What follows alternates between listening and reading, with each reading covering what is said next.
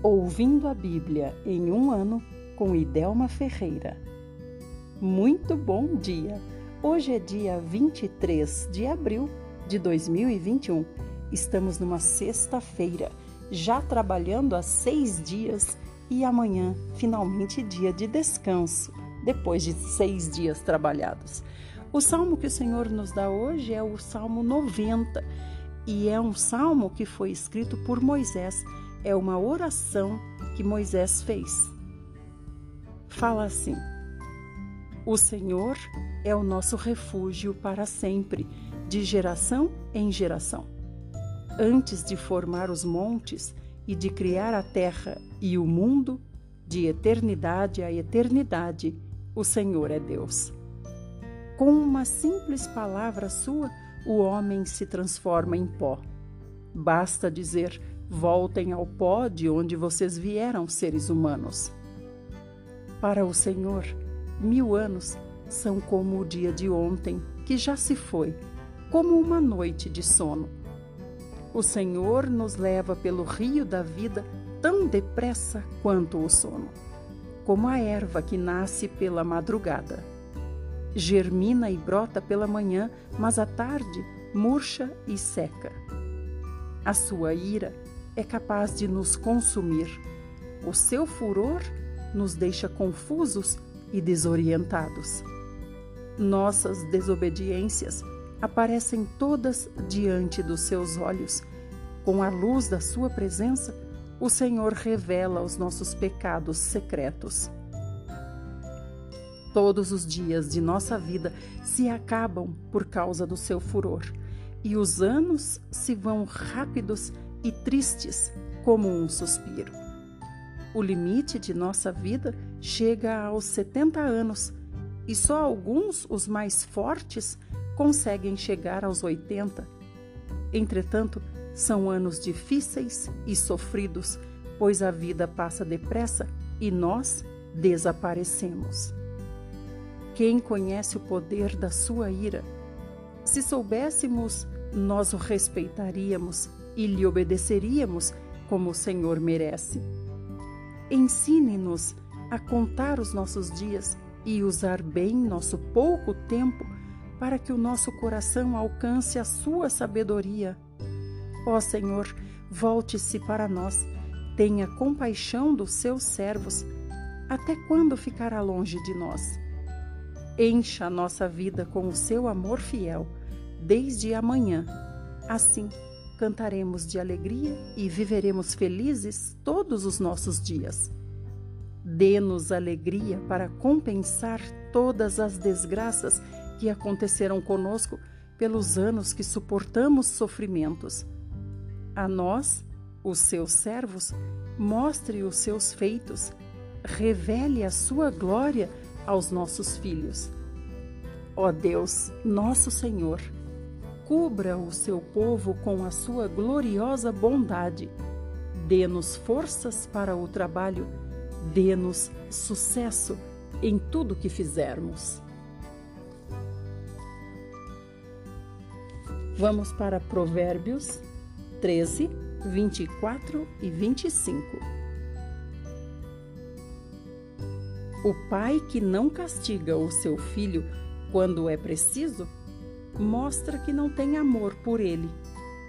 Um pai que ama o seu filho desde cedo o disciplina.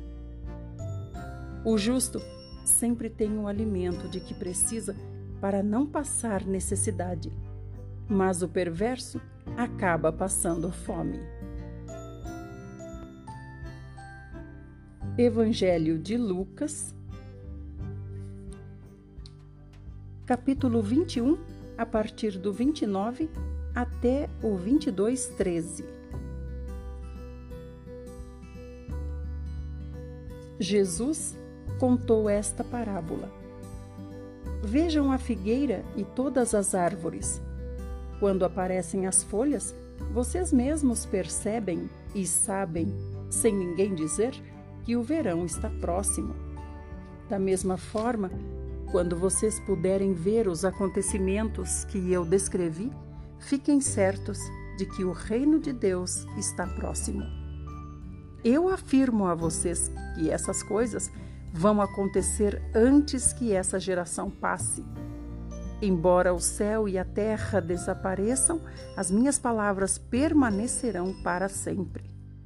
Vigiem, que a minha vinda repentina não apanhe vocês desprevenidos e eu não encontre vocês vivendo à toa em festas e bebedeiras ou ocupados com os problemas desta vida, porque o dia virá sobre todo o mundo inteiro.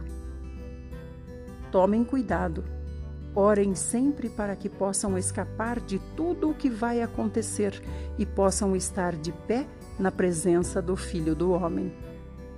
Todos os dias, Jesus ia ao pátio do templo para ensinar e à tarde ele voltava para passar a noite no Monte das Oliveiras.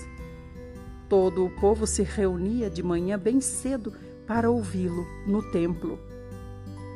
Nesse tempo estava se aproximando a Páscoa, festa judaica durante a qual só se comia pão sem fermento. Os sacerdotes principais e os mestres da lei estavam planejando a morte de Jesus, tentando encontrar uma maneira de fazer isso sem provocar uma revolta, pois eles tinham medo do povo. Então Satanás entrou em Judas, chamado Iscariotes, um dos doze. E ele foi falar com os sacerdotes principais e com os oficiais da guarda do templo para discutir qual seria o melhor jeito de lhes entregar Jesus. Todos ficaram muito satisfeitos, naturalmente, de saber que ele queria ajudá-los e lhe prometeram uma recompensa. Então Judas começou a procurar uma boa oportunidade em que eles pudessem prender Jesus quando o povo não estivesse em volta. Ora, chegou o dia da comemoração da Páscoa, quando o cordeiro da festa era morto e comido com o pão sem fermento. Então Jesus mandou Pedro e João na frente para procurarem um lugar onde preparar a refeição da Páscoa. Onde o Senhor quer que a gente vá e a prepare? perguntaram eles. Jesus respondeu: Logo que vocês entrarem na cidade, verão um homem que vai andando e carregando um pote de água. Sigam esse homem até a porta em que ele entrar e digam ao dono da casa: O mestre pergunta: Onde é o salão de hóspede, onde poderei comer a refeição da Páscoa com os meus discípulos? Ele levará vocês ao andar superior, a um aposento espaçoso, todo mobiliado. Aquele é o lugar, façam os preparativos ali. Eles foram à cidade e acharam tudo tal como Jesus tinha dito e prepararam a ceia da Páscoa. Até aqui. Amanhã saberemos como foi a ceia do Senhor. Obrigada por ouvir. Agora nós vamos para o Velho Testamento. Ouça todos os dias os áudios que não passam de 25 minutos e em um ano você terá ouvido a Bíblia inteira.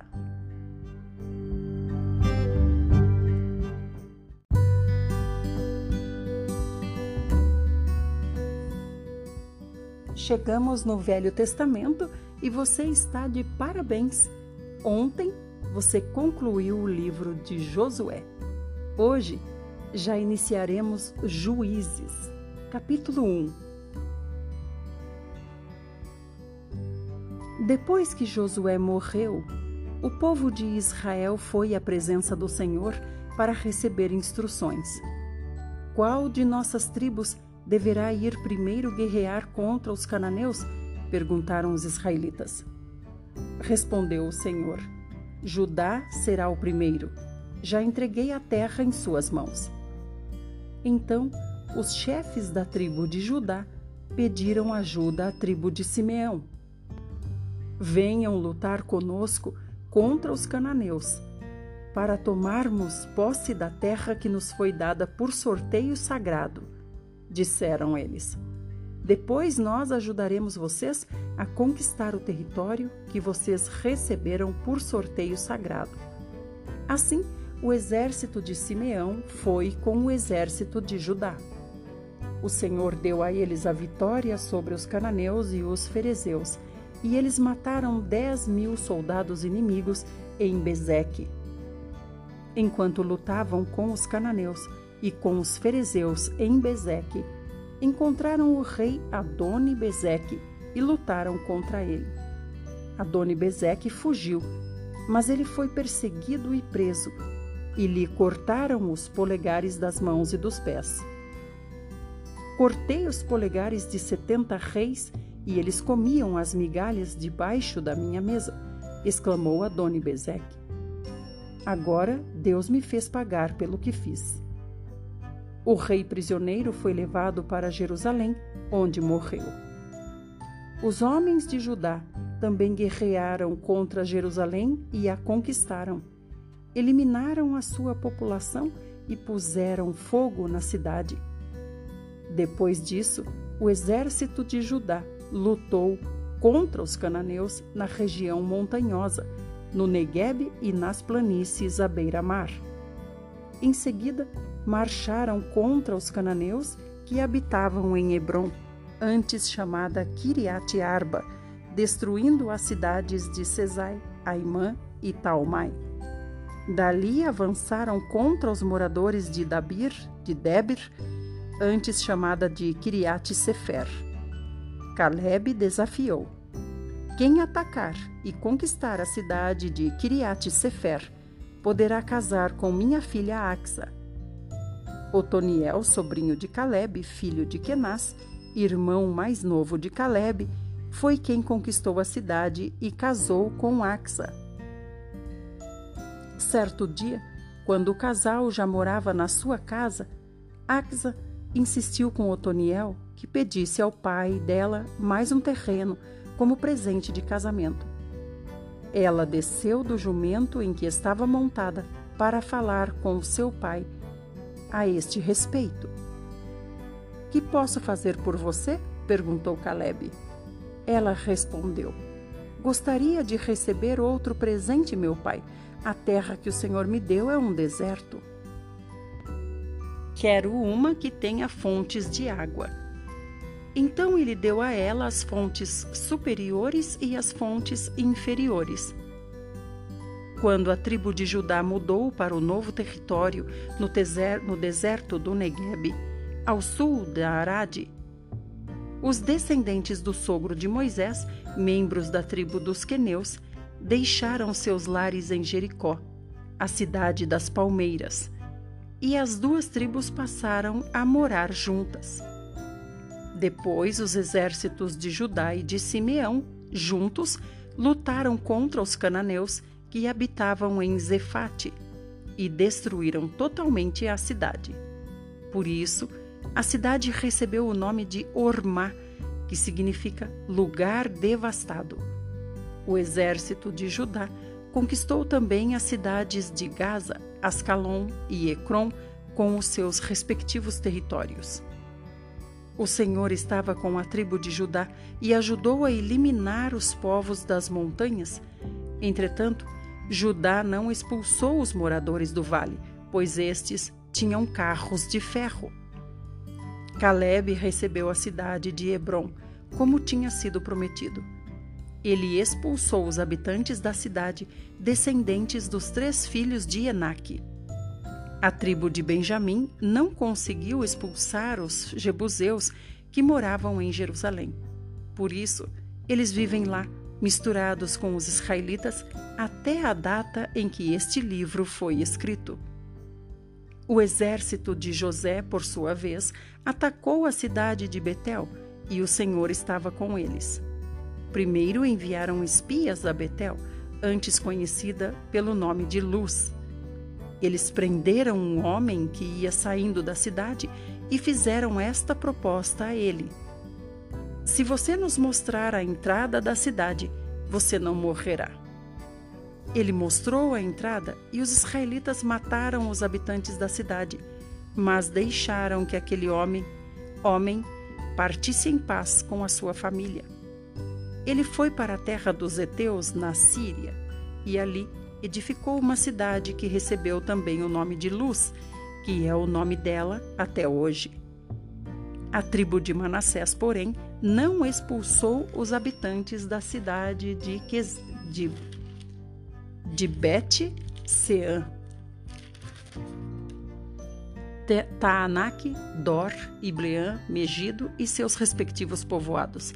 Assim, os cananeus permaneceram nesses lugares. Mas depois que os israelitas ficaram mais fortes, obrigaram os cananeus a trabalhar como escravos. Entretanto, não expulsaram totalmente esse povo do território. A mesma coisa aconteceu com os cananeus de Gezer, que continuaram vivendo ali junto com os israelitas da tribo de Efraim. A tribo de Zebulon não expulsou os habitantes de Quitron e Naalol. Os cananeus continuaram vivendo ali, mas foram submetidos a trabalhos forçados. Azer também não expulsou os habitantes de Aco, Sidom, Alabe, Axibe, Elba, Afeque e Reobe. E por esse motivo, os israelitas ficaram vivendo nesses lugares junto com os cananeus, os antigos moradores dessas terras. A mesma coisa aconteceu com a tribo de Naphtali, que também não expulsou os habitantes de Bet-Semes e Bet-Anate. Os cananeus continuaram vivendo ali junto com os israelitas. Os moradores de Bet-Semes e Bet-Anate foram sujeitos a trabalho escravo. Quanto à tribo de Dan, foi forçada pelos amorreus a ficar nas montanhas. Ela foi impedida de descer ao vale. Os amorreus também quiseram morar nas montanhas de Eres, em Aijalon e em Saalbim. Mas, quando as tribos de José ficaram mais poderosas, os amorreus também foram submetidos a trabalhos escravos. A fronteira dos amorreus começava na ladeira de Acrabim, segundo, seguindo até um lugar chamado Selá, continuando dali para cima. Obrigada por sua companhia. Essa é a nossa porção para o dia de hoje.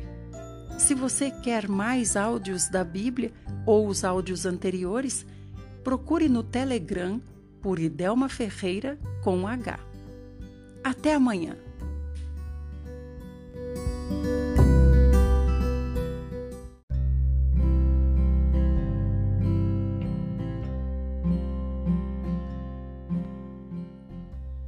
Lição da Escola Sabatina, 23 de abril, sexta-feira. Verso para memorizar: Estabelecerei uma aliança entre mim e você e a sua descendência no decurso das suas gerações. Aliança perpétua para ser o seu Deus e o Deus da sua descendência. Gênesis 17, 7 muito bom dia! Hoje nós vamos ter um estudo adicional. Textos de Ellen White, do livro Patriarcas e Profetas, O Chamado de Abraão, Atos dos Apóstolos e Judeus e Gentios. Esse é o estudo adicional. O arco-íris é um sinal da aliança com Noé. Em Gênesis 17:10 descobrimos o sinal da aliança com Abraão, a circuncisão. A circuncisão se destinava a fazer distinção entre os descendentes de Abraão e os gentios, a perpetuar a memória da aliança de Yahvé, a promover o cultivo da pureza moral, a representar a justiça pela fé a simbolizar a circuncisão do coração e a prefigurar o rito cristão do batismo. O arco-íris permanecerá como sinal da promessa até o fim, mas a circuncisão não. Segundo Paulo, a circuncisão foi recebida por Abraão como sinal da justiça obtida pela fé. Porém, ao longo dos séculos, a circuncisão passou a significar salvação pela obediência à lei. Nos tempos do Novo Testamento, a circuncisão havia perdido seu significado.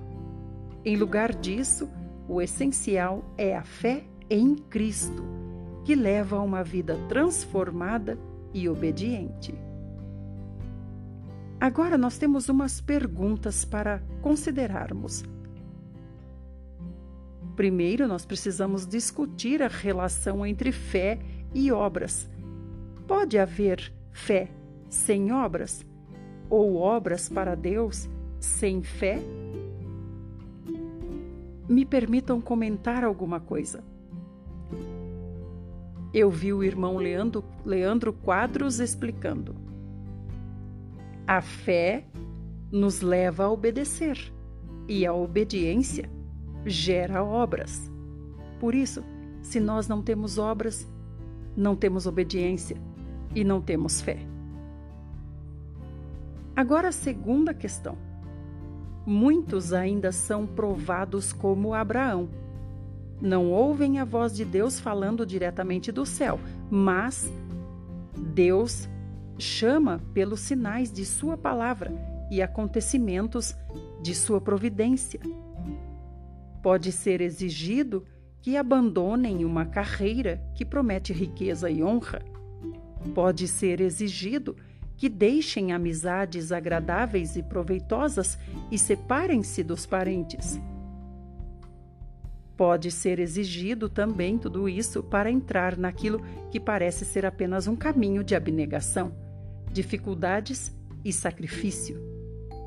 Isso está no livro Patriarcas e Profetas de Ellen White. Você conhece exemplos de pessoas que atenderam ao chamado de Deus? E agora, um pequeno resumo de todo o nosso estudo da semana. Deus chamou Abraão para uma aliança que revelaria o plano da salvação. Foi muito bom passar essa semana estudando com você. A partir de amanhã, iniciaremos já uma nova lição. Até lá! Antes, quero lhe dizer que, se há interesse em livros em áudios de Ellen White, você pode encontrar no Telegram. Basta procurar por Idelma Ferreira com H.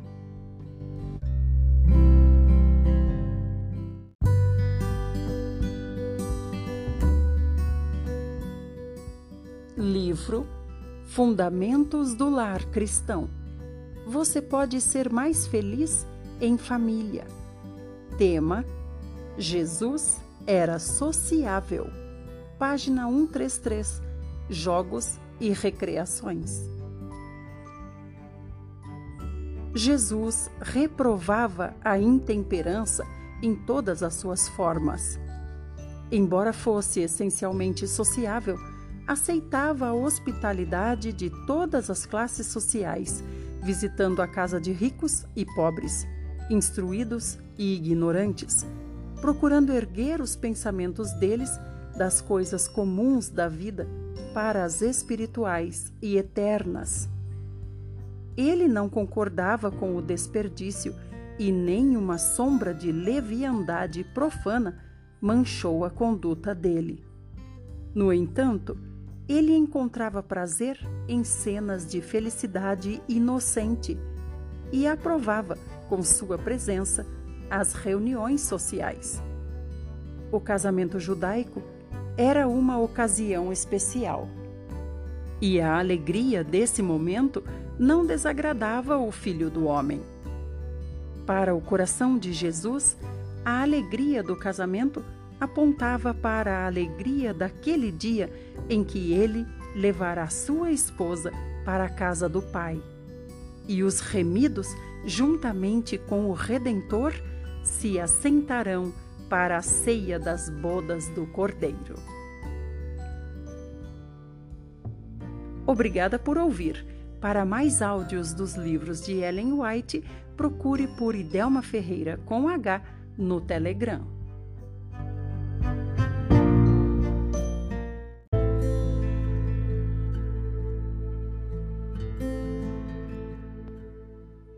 Livro O Grande Conflito Acontecimentos que mudarão o seu futuro. Tema: O que existe além do túmulo? Página 302.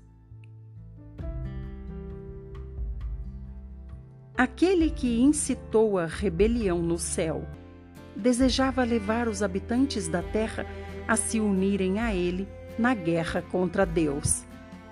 Adão e Eva haviam sido perfeitamente felizes na obediência à lei divina.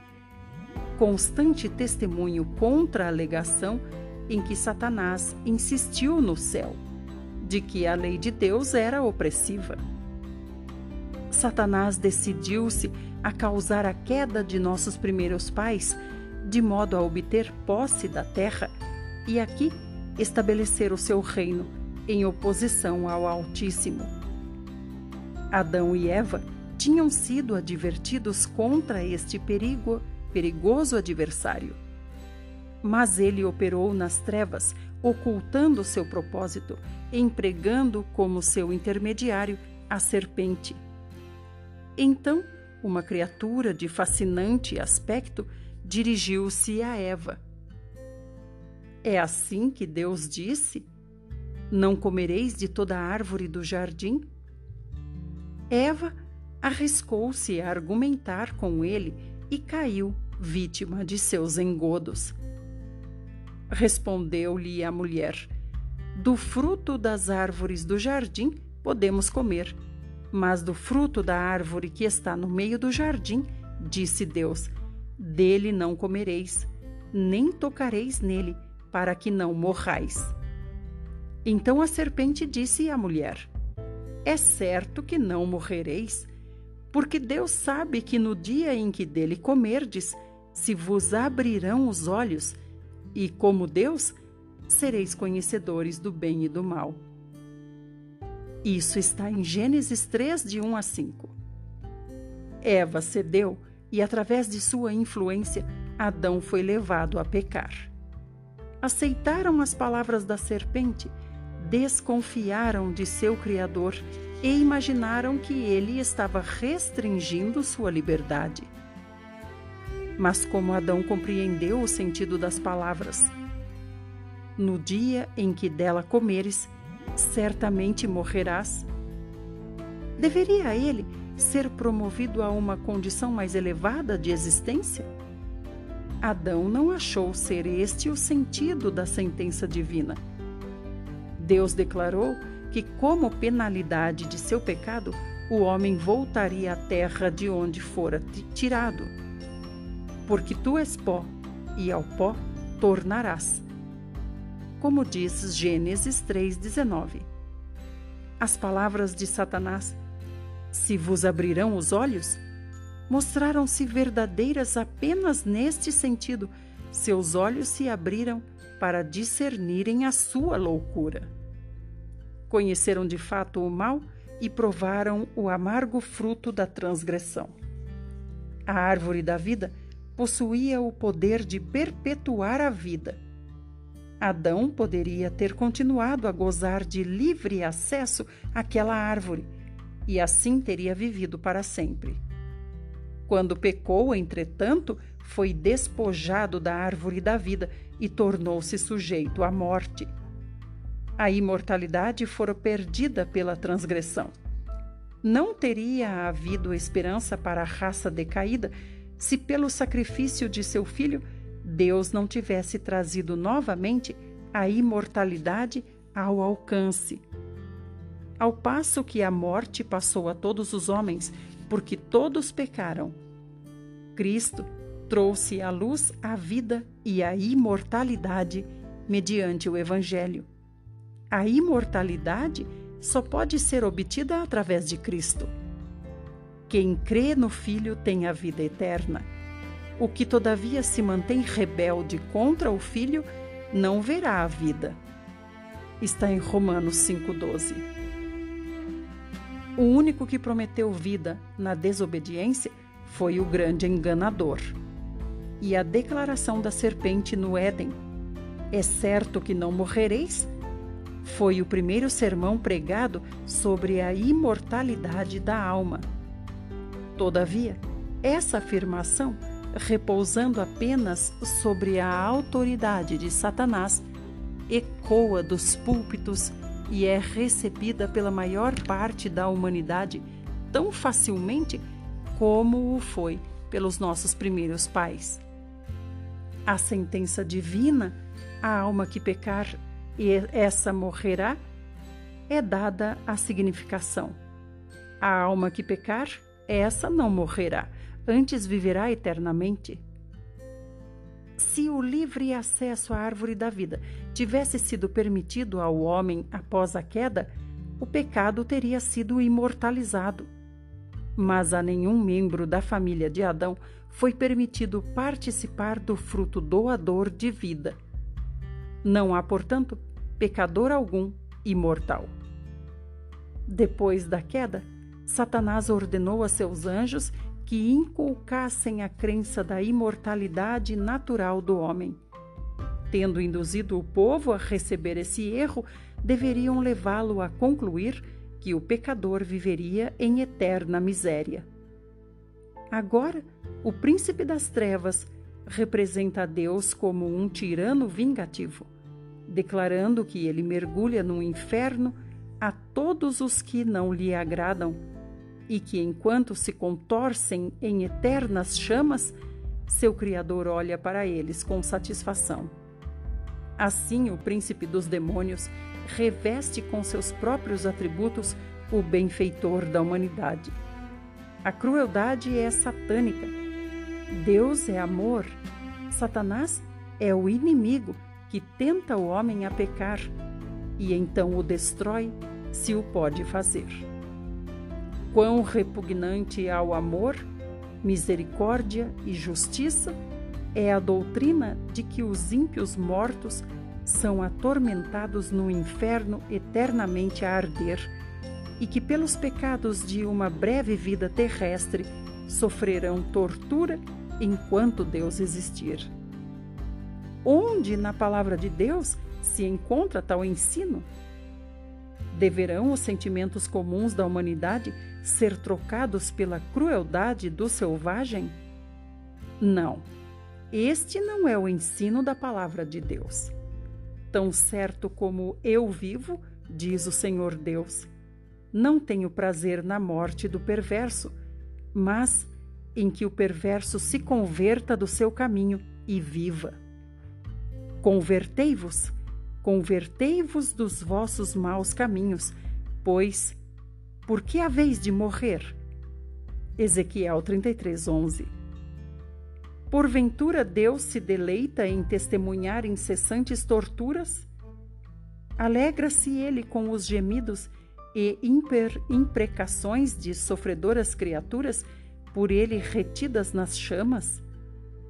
Poderão esses terríveis sons ser música aos ouvidos do amor infinito? Ah, que terrível blasfêmia! A glória de Deus não é encarecida ao se perpetuar o pecado ao longo de eras interminas. O mal tem sido promovido pela heresia do tormento eterno. A religião da Bíblia, repleta de amor e bondade, é obscurecida pela superstição e revestida de terror. Satanás tem esboçado o caráter de Deus em cores falsas. Nosso misericordioso Criador é receado, temido e até mesmo odiado. As opiniões aterrorizadoras acerca de Deus, que são espalhadas ao mundo pelos ensinos do púlpito, têm feito milhões de céticos e descrentes. O tormento eterno é uma das falsas doutrinas o vinho das abominações, como diz em Apocalipse 14, 8. Que Babilônia faz todas as nações beberem. Ministros de Cristo aceitaram essa heresia de Roma, da mesma forma como receberam o falso sábado. Se nos desviamos do testemunho da palavra de Deus, aceitando falsas doutrinas, porque nossos pais as ensinaram, caímos sob a condenação pronunciada sobre Babilônia. Estamos bebendo do vinho de suas abominações. Numerosa classe é levada ao erro oposto. Vêem que as Escrituras representam a Deus como um ser de amor e compaixão e não conseguem crer que ele destine suas criaturas aos fogos de um inferno a arder eternamente. Crendo que a alma é de natureza imortal, concluem que toda a humanidade deverá salvar-se. Assim, o pecador pode viver em prazeres egoístas, desatendendo aos preceitos de Deus e ainda assim receber o favor divino. Tal doutrina admitindo a misericórdia de Deus, mas ignorando a sua justiça, agrada ao coração carnal. Obrigada por ouvir. Para mais áudios de livros de Ellen White, procure no Telegram por Idelma Ferreira com H.